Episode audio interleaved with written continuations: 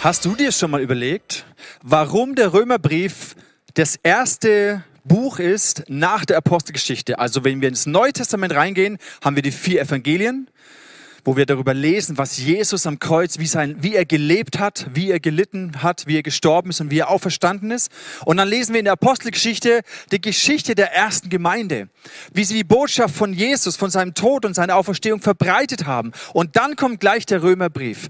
Und deswegen ist dieser Römerbrief so essentiell, weil hier finden wir einen ganz wichtigen Schlüssel, um auch die restlichen Briefe und das restliche Neue Testament zu verstehen. Deswegen schlag mit mir auf Römerbrief Kapitel Kapitel 1.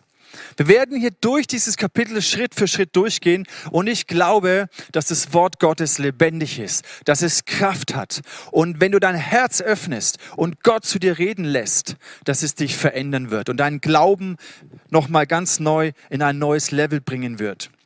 Martin Luther war ja auch schon ein gläubiger Mann, ein gottesfürchtiger Mann. Er war viele Jahre Christ, er war sogar Mönch. Und dennoch hat, er, hat ihm irgendetwas gefehlt. Und er hat sich irgendwie in eine Art religiösem Gefängnis gefühlt. Er war auf der Suche nach etwas. Vielleicht bist du heute auch auf der Suche, egal ob du schon lange Christ bist, aber dein Glaubensleben so ein bisschen eingeschlafen vor sich hin plätschert. Und dir ist dieses Feuer und diese Leidenschaft für Jesus vielleicht abhanden gekommen. Oder du bist neu in dem Glauben mit Jesus. Du lernst diese Beziehung, diese persönliche Beziehung zu Gott gerade erst kennen. Oder du bist vielleicht noch komplett kritisch und auf der Suche nach Sinn und Inhalt und Frieden in deinem Leben. Egal wo du stehst, ich glaube, dass diese Verse zu dir heute reden können und dir zeigen können, wie das Herz des Vaters ist. Für Martin Luther war es eine Offenbarung, der Römerbrief. Und diese Offenbarung hat dazu geführt, dass die ganze Reformation in Gang gekommen ist. Und es war nichts weniger als die Wiederentdeckung des Evangeliums. Und ich wünsche mir, dass du auch für dich in diesen nächsten Wochen, dass du Woche für Woche mitkommst, mitliest, mitstudierst und dass es für dich zu einer kraftvollen Offenbarung wird. Dass es dich in eine Tiefe hineinführt in deinem Leben mit Jesus, die du noch nicht kanntest. Von daher lass uns gleich anfangen im ersten Vers. Römerbrief Kapitel 1, Vers 1. Paulus, ein Knecht Christi also er bezeichnet sich selber als Knecht Christi, berufen zum Apostel, ausgesondert zu predigen das Evangelium Gottes. Wir sehen ja gleich am Anfang, welches Selbstverständnis Paulus von sich hatte. Er hat gesagt, ich bin ein Diener Christi. Zum einen hat er gewusst, ich bin erlöst. Ich bin Sohn Gottes. Und als Sohn Gottes, als Kind Gottes nehme ich diese Rolle des Dieners ein. Und ich diene Christi. Ich bin berufen von Gott. Meine Berufung, meine, mein Amt kommt von Gott. Und mein Lebensinhalt, meine Lebensbestimmung ist es, das Evangelium zu predigen. Das war sein Inhalt. Das war sein Selbstverständnis. Das war sein Glück und seine Bestimmung. Dem hat er sein Leben gewidmet. Was bedeutet Evangelium? Evangelium ist eigentlich ganz simpel, bedeutet eine gute Nachricht, die verbreitet wird. Das Evangelium ist kein guter Ratschlag.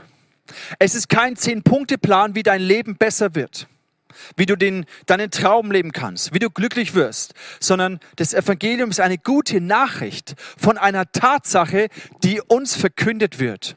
Und Paulus sieht sich hier als eine Art Herold. Ein Herold war damals jemand im Auftrag des Königs, der eine gute Nachricht zum Beispiel von einem Sieg gegen die Feinde verbreitet hat. Und dann kommt der Herold in die Stadt und liest aus der Schriftrolle diese gute Nachricht, diese Proklamation, diese feierliche Erklärung des Königs vor. Das Evangelium ist eine gute Nachricht und kein guter Ratschlag. Wovon handelt diese Nachricht? Wir sehen es hier im Vers 3, ganz einfach, von seinem Sohn, von Jesus. Der Inhalt des Evangeliums, die Essenz dieser Nachricht ist Jesus Christus. Das Evangelium ist nicht eine Botschaft über uns, ist nicht ein Ratgeberbuch an uns. Es geht nicht darum, dass wir unsere Träume leben, erfüllen können, ein nettes Leben haben, im Wohlstand um Segen leben, sondern es ist eine Botschaft, eine Nachricht über Jesus. Und es heißt weiter im Vers 3, es ist die Botschaft von seinem Sohn Jesus Christus, unserem Herrn. Als Mensch aus Fleisch und Blut ist er ein Nachkomme von König David. Also ganz klar, Jesus war Mensch. Er war aber nicht nur Mensch, sondern er war gleichzeitig auch Gott. Durch die Kraft des Heiligen Geistes wurde er von den Toten auferweckt. So bestätigte Gott ihn als seinen Sohn und verlieh ihm die Macht, die ihm gebührt. Jesus war 100% Mensch und er war 100% Gottes Sohn. Es ist etwas, was wir nicht begreifen in unserem Verstand, aber das ist die Botschaft des Evangeliums der Kern des Evangeliums, er, der Sohn Gottes, Jesus Christus, er war Mensch und gleichzeitig Sohn Gottes. Dieses Evangelium ist eine Proklamation, wie wir sehen, der Herrschaft von Jesus. Deswegen sagt Paulus, eine Botschaft von Jesus Christus, unserem Herrn. Wir haben uns dieser Herrschaft unterstellt. Er ist unser Gott, er ist unser König. Es ist eine Proklamation dieser Herrschaft, dass er auferstanden ist von den Toten. Und gleichzeitig ist es eine Einladung an dich und an mich. Es ist eine Einladung. Gott streckt seine Hand dir entgegen. Er streckt seine Hand mir entgegen, um uns herauszuretten, zu sich zu ziehen. Es ist eine Einladung, diesem König zu vertrauen. Es ist eine Einladung, unser Leben unter seine Herrschaft zu stellen, unter seinen Schutz zu stellen. Er lädt dich ein. Er drückt dir nicht etwas drauf. Er zwingt dich nicht zu etwas. Er lädt dich ein. Er klopft an die Tür deines Herzens. Und wenn wir diesen Jesus kennenlernen, er lädt uns ein, ihm persönlich zu begegnen. Es ist nicht ein Konstrukt aus theologischen Lehrmeinungen, sondern er lädt dich ein in eine persönliche Freundschaft, in eine persönliche Beziehung zu dir zu treten. Und in Vers 5 heißt es weiter. Durch ihn haben wir empfangen Gnade und Apostelamt. Den Gehorsam des Glaubens um seines Namens willen aufzurichten unter allen Heiden.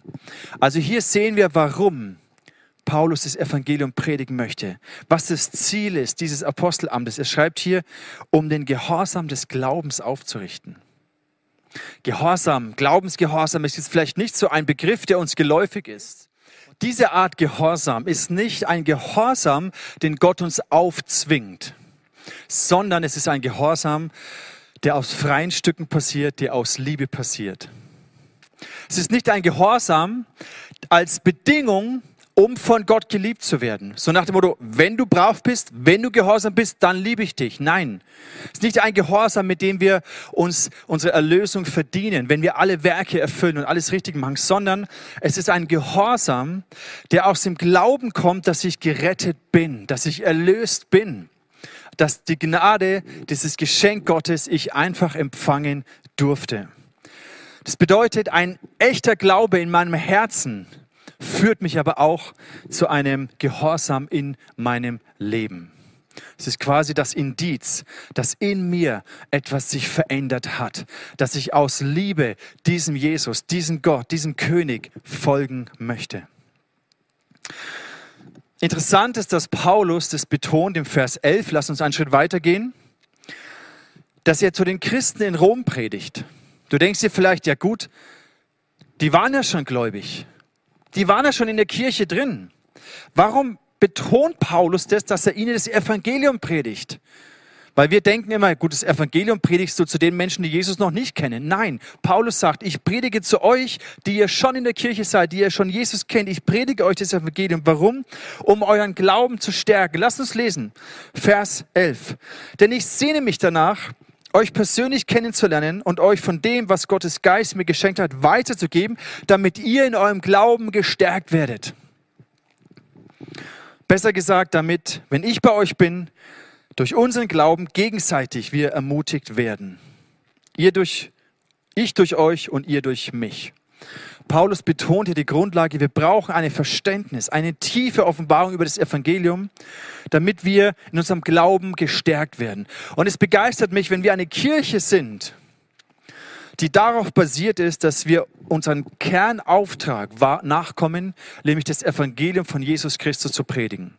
zu den Leuten, die Jesus schon kennen, um sie in ihrem Glauben zu stärken, aber auch zu den Leuten, die Jesus noch nicht kennen, um sie einzuladen, diesen Glauben zu entdecken, diese persönliche Beziehung kennenzulernen. Deswegen glaube ich, wenn wir das Evangelium predigen, dass du in deinem, in deinem Glauben an Jesus als Christ gestärkt wirst, aber dass auch wenn du neu bist oder auf der Suche nach Gott bist, diesen Glauben kennenlernen kannst. Lass uns einen Schritt weitergehen zum Vers 16. Hier ist sehr interessant, was Paulus sagt im Vers 16. Er sagt, denn ich schäme mich nicht des Evangeliums. Denn es ist eine Kraft Gottes, die selig macht, alle, die glauben, die Juden zuerst und ebenso die Christen. Lass uns hier für einen Moment innehalten. Warum sagt Paulus, nein, ich schäme mich nicht? Dieses Wort schämen kann man auch ähnlich übersetzen wie mit sich angegriffen fühlen. Und Paulus geht hier auf diesen Punkt ein, dass das Evangelium ist nicht neutral. Das Evangelium ist nicht politisch korrekt, sondern es provoziert eine Reaktion. Entweder lehnen es Menschen komplett ab oder sie nehmen es in ihrem Herzen auf. Aber das Evangelium ist in seiner Essenz so zentral. Die Tatsache, dass Jesus Sohn Gottes und Mensch gleichzeitig war, dass er gestorben ist, auferstanden ist für meine Schuld, ist nicht neutral. Und Paulus sagt, es ist vielleicht eine Zumutung. Warum ist es eine Zumutung? Warum sollten wir uns schämen für das Evangelium? Weil zum einen sagt es uns, dass unsere Erlösung ist komplett unverdient. Und jetzt kannst du vielleicht denken, okay, das heißt, wir sind solche Nieten und solche Versager, dass wir absolut gar nichts zu meiner Rettung ich beitragen kann? Ja, genau. Und das provoziert. Diese Wahrheit provoziert. Oder es könnte als anstößig empfunden werden, wenn man denkt, aha, sind wir wohl so schlecht, dass es den Sohn Gottes braucht, der uns rettet? Und das widerstrebt unserem modernen, unserer modernen Ideologie, dass der Mensch eigentlich doch gut ist. Aber das Evangelium sagt uns nein. Wir sind so schlecht und so verloren, dass es den Sohn Gottes gebraucht hat, der uns rettet, weil wir uns nicht aus eigener Kraft retten können. Und es provoziert diesen Gedanken, ja wie, es reicht wohl nicht aus, gute Werke zu machen. Ich bin doch ein guter Mensch, ich verhalte mich doch richtig. Ich befolge doch Gebote, ich bin irgendwie kein Mörder oder irgendwas. Ich bin doch eigentlich ein guter Mensch.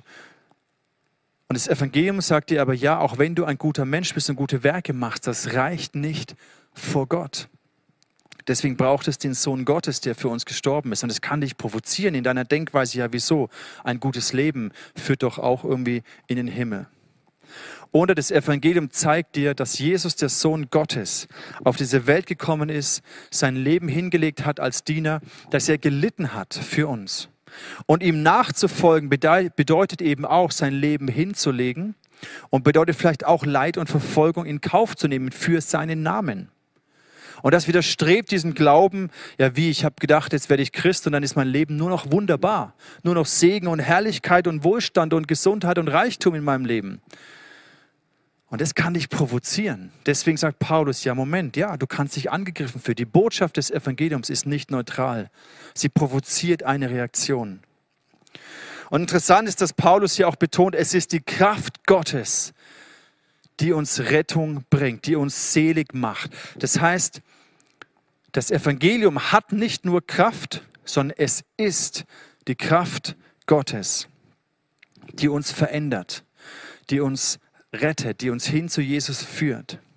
Und hier ist aber ein ganz wichtiger Unterschied, dass diese Kraft werden wir nicht erleben, wenn wir es analysieren, wenn wir argumentieren, wenn wir es von außen betrachten, sondern diese Kraft des Evangeliums entdecken wir nur durch Glauben.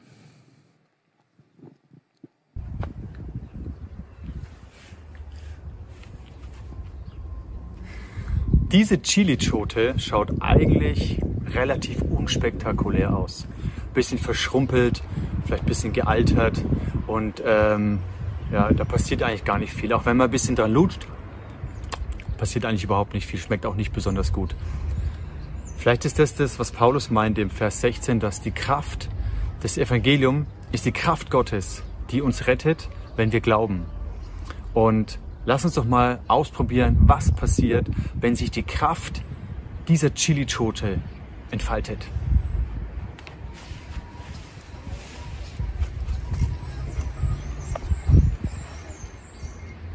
Ready? Eins, zwei, drei, go.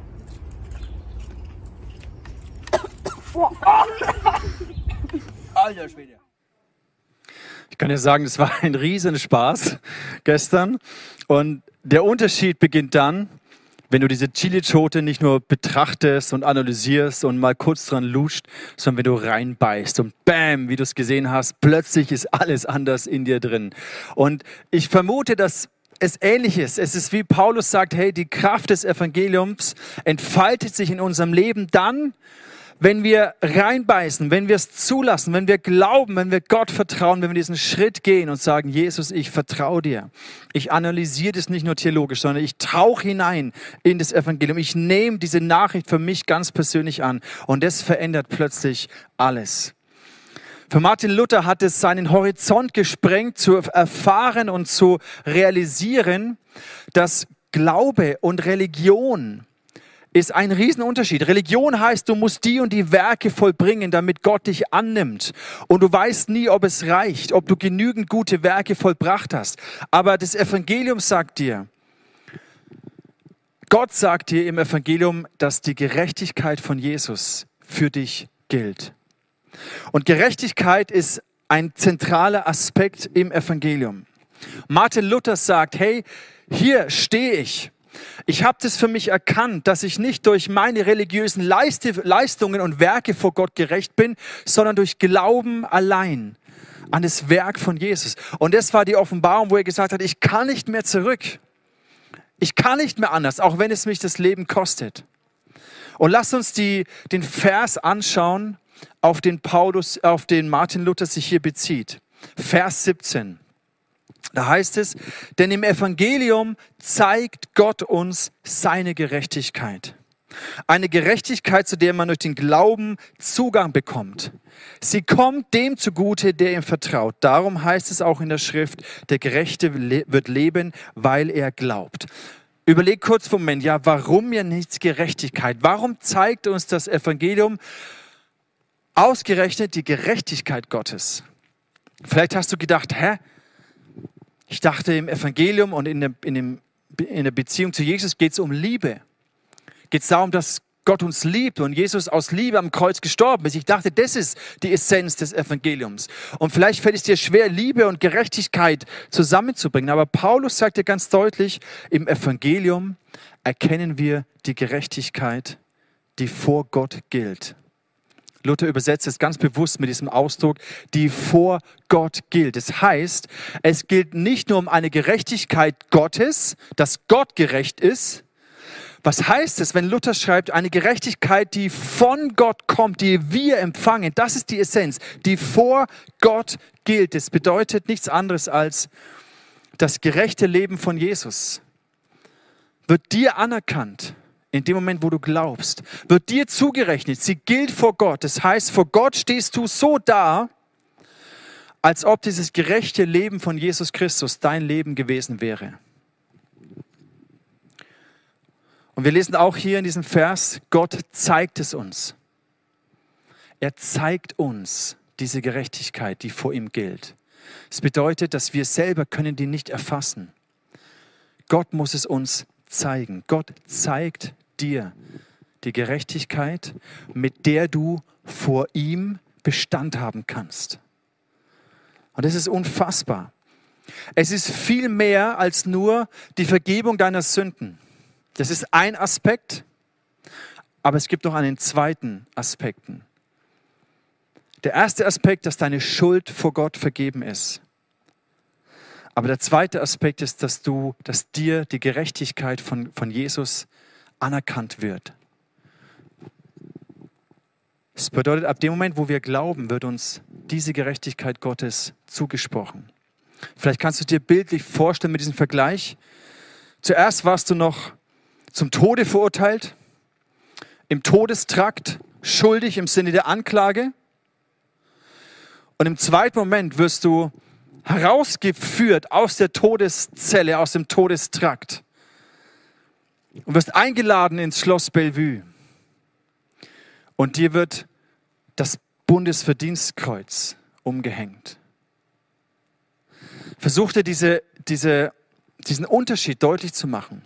In einem Moment im Todestrakt schuldig im Sinne der Anklage und durch Glauben wirst du herausgeführt aus diesem Todestrakt in das Schloss Bellevue eingeladen und du empfängst Bund, das Bundesverdienstkreuz, die Gerechtigkeit eines anderen wird dir anerkannt. Du denkst dir, wie ist das möglich? Ist es nicht irgendwie unfair? Wenn ich etwas bekomme, was jemand anders gemacht hat, wenn ich den Lohn für etwas bekomme, was jemand anders geleistet hat, ist es nicht unfair? Diese Frage wird der Dirk am nächsten Sonntag mit uns anschauen. Ist Gott fair? Ist Gott gerecht? Was bedeutet es? Aber lass uns für den Moment festhalten, dass die Essenz des Evangeliums, die Gerechtigkeit, die Gott uns zeigt, ist nicht nur die Gerechtigkeit Gottes, sondern es ist eine Gerechtigkeit, die du empfängst, die ich, du und ich, die wir empfangen durch den Glauben. Die Gerechtigkeit von Jesus wird uns anerkannt. Wir werden nicht nur vom Tod gerettet, unsere Sünden wird nicht nur vergeben, sondern wir werden nicht nur freigesprochen, sondern wir empfangen den Lohn für diese, das Leben von Jesus.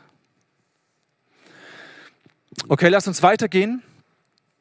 Ein paar Verse überspringen. Äh, nein, kein Vers überspringen. Vers 18, es geht gleich weiter. Und jetzt kommt ein Aspekt, der auch mit Liebe und Gerechtigkeit zu tun hat. Und zwar der Zorn Gottes. Ich weiß nicht, wie häufig du dir schon mal über den Zorn Gottes Gedanken gemacht hast, aber hier heißt es im Vers 18, denn Gottes Zorn wird vom Himmel her offenbart über alles gottlose Leben und alle Ungerechtigkeit der Menschen, die die Wahrheit durch Ungerechtigkeit niederhalten. Okay, lass uns hier kurz bleiben bei diesem Vers. Der Zorn Gottes wird offenbar, das heißt, wird erkenntlich. Und dieser Zorn Gottes wird durch zwei Aspekte provoziert. Zum einen Gottlosigkeit und zum anderen Ungerechtigkeit. Gottlosigkeit und Ungerechtigkeit offenbaren den Zorn, provozieren, zeigen den Zorn Gottes. Was bedeutet das? Ich muss ganz ehrlich sagen, ich habe selten über den Zorn Gottes gepredigt. Und vielleicht ist für dich, wenn du, gerade wenn du ja, vielleicht zum ersten Mal dabei bist, denkst du, boah, Zorn Gottes, das hört sich aber ganz schön heftig an. Ich glaube, wenn wir den Zorn Gottes nicht, nicht verstehen, wenn wir den Zorn Gottes nicht bejahen, wenn wir nicht begreifen, was damit gemeint ist, dann wird auch unsere Begeisterung für das Evangelium, für die Gerechtigkeit, die wir bekommen, auch sehr, sehr auf schmaler äh, Flamme bleiben. Deswegen müssen wir auch verstehen, was der Zorn Gottes bedeutet, damit wir begeistert werden von dieser Tatsache, dass wir durch Jesus gerecht sind. Also Gottes Zorn wird provoziert durch Gottlosigkeit. Das heißt, die nächsten Verse hier, Vers 19 folgende, zeigen auf, dass eigentlich die Menschen, dass wir keine Entschuldigung haben. Weil die Tatsache, dass Gott Schöpfer ist, ist überall zu erkennen. Aber der Mensch hat sich bewusst entschieden, nicht den Schöpfer zu ehren, sondern hat etwas Geschaffenes zum Gott erhoben. Im Vers 25 wird es so deutlich. Sie haben Gottes Wahrheit in Lüge verkehrt und das Geschöpf verehrt und ihm gedient statt dem Schöpfer. Dieses Problem haben wir seit Adam und Eva seit dem Sündenfall. Das ist die Essenz, dass wir nicht Gott ehren für das, wer er ist, sondern dass wir etwas Geschaffenes nehmen, unser Herz dran hängen. Es mag vielleicht die Menschen um dich herum sein oder das, was du denkst, durch dein eigenes Leben schaffen und kreieren zu können, den Wohlstand. Deine Gesundheit kannst du zum Gott machen. Und all diese Dinge sind nicht schlecht. All das Geschaffene ist nichts Schlechtes. Aber wenn wir es an die Stelle des Schöpfers setzen, dann machen wir dieses Ding zum Gott und dann wird es eben schlecht. Und Gottes Zorn wird provoziert durch diese Gottlosigkeit, wo er doch so seine, seine Herrlichkeit doch so offenbar ist, so, so einfach zu erkennen, dass Gott überall in allem drin ist. Aber wenn wir bewusst uns abweisen von Gott, Es ist etwas, was ihn zum Zorn provoziert, weil wir uns abwenden von ihm. Und der zweite Aspekt des Zornes Gottes ist seine, ist die Ungerechtigkeit. Und Ungerechtigkeit, wenn Gottlosigkeit etwas zwischen mir und Gott zu tun hat, dann ist Ungerechtigkeit bezieht sich auf unsere Beziehungen miteinander. Da, wo wir uns von Gott abwenden und gottlos beginnen zu leben, werden wir mit unseren Mitmenschen ungerecht umgehen. Und Menschen werden leiden. Und es wird Chaos sein. Das heißt, Ungerechtigkeit bedeutet die Zerstörung dieser zwischenmenschlichen Beziehung. Und hier ist das Wort Gottes wie ein Spiegel. Und ich möchte dich mal kurz einladen und ermutigen, in diesen Spiegel hineinzuschauen. Und in den nächsten Versen, ab Vers 28, ich kann dir sagen, da wird es ziemlich hässlich. Aber halte diesen Moment mal aus und betrachte diese Verse als einen Spiegel der dir und mir aufzeigt, wie hässlich wir sind ohne Gott. Lass uns das mal gemeinsam lesen im Vers 28. Gott war ihnen gleichgültig. Sie gaben sich keine Mühe, ihn zu erkennen. Deshalb überlässt Gott sie einer inneren Haltung, die ihr ganzes Leben verdirbt. Und folglich tun sie die Dinge, mit denen sie nichts zu tun haben sollten. Sie sind voller Unrecht und Gemeinheit, Habgier, Bosheit und Neid, ja sogar Mord, voller Streit, Hinterlist, Verlogenheit, Klatsch und Verleumdung. Sie hassen Gott, sind gewalttätig, anmaßend und überheblich. Beim Bösen sind sie erfinderisch. Sie weigern sich, ihren Eltern, auf ihre Eltern zu hören, haben weder Herz noch Verstand, lassen Menschen im Stich, sind erbarmungslos. Dabei wissen sie ganz genau, dass sie nach dem Urteil Gottes dafür den Tod verdient haben. Trotzdem machen sie so weiter wie bisher. Sie freuen sich sogar noch, wenn andere es genauso treiben. Wir sehen hier den Ursprung. Die Theologen nennen es die totale Verderbtheit des Menschen. Und das widerspricht diesem Gedanken, dieser Ideologie von wir Menschen sind alle gut und jeder und wir machen gute Werke und wenn wir uns nur genügend anstrengen, dann wird alles gut. Nein, wird es eben nicht. Und das ist das Provokante im Evangelium. Es zeigt uns auch, wie hässlich die Menschheit geworden ist. Es hält uns den Spiegel vor und jetzt haben wir die Möglichkeit zu sagen, boah, dieser Spiegel ist echt übel, das geht ja gar nicht und du kannst ihn weglegen, aber das Prinzip ist, es verändert dich nicht. Oder du kannst sagen, ja, dieses Gesicht, das mir dieser Spiegel zeigt, das bin ich. Ich bin gottlos und ich bin verloren. Und diese Welt ist hässlich geworden in der Ungerechtigkeit ohne Gott.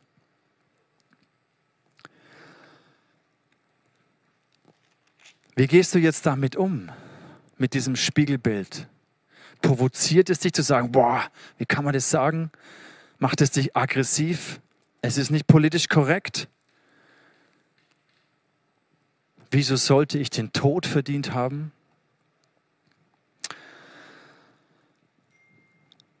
An diesem Punkt endet das erste Kapitel. Es ist vielleicht nicht so eine klassische, ein klassisches Ende für eine Predigt, aber es lässt uns an diesem Punkt stehen. Es zeigt uns auf, wie düster und wie hässlich die Menschheit geworden ist. Was den Zorn Gottes provoziert.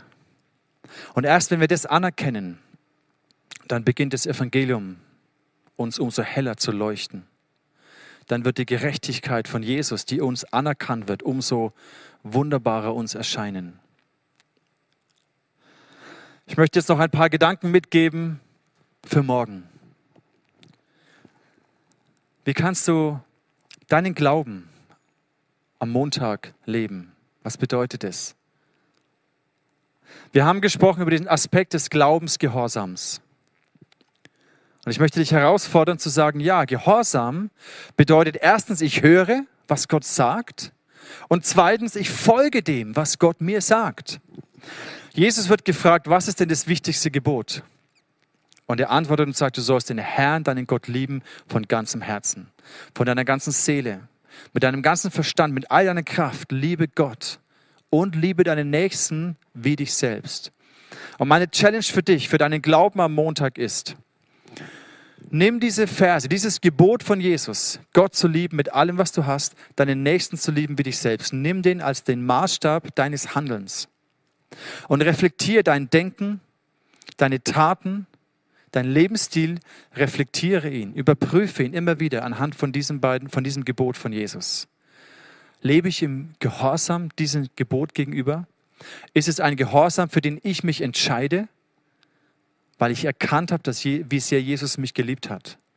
Das ist der Gehorsam, der Glaubensgehorsam, weil ich erkannt habe, was es bedeutet, wenn ich gerecht bin durch Jesus, dann möchte ich auch ein gerechtes Leben leben.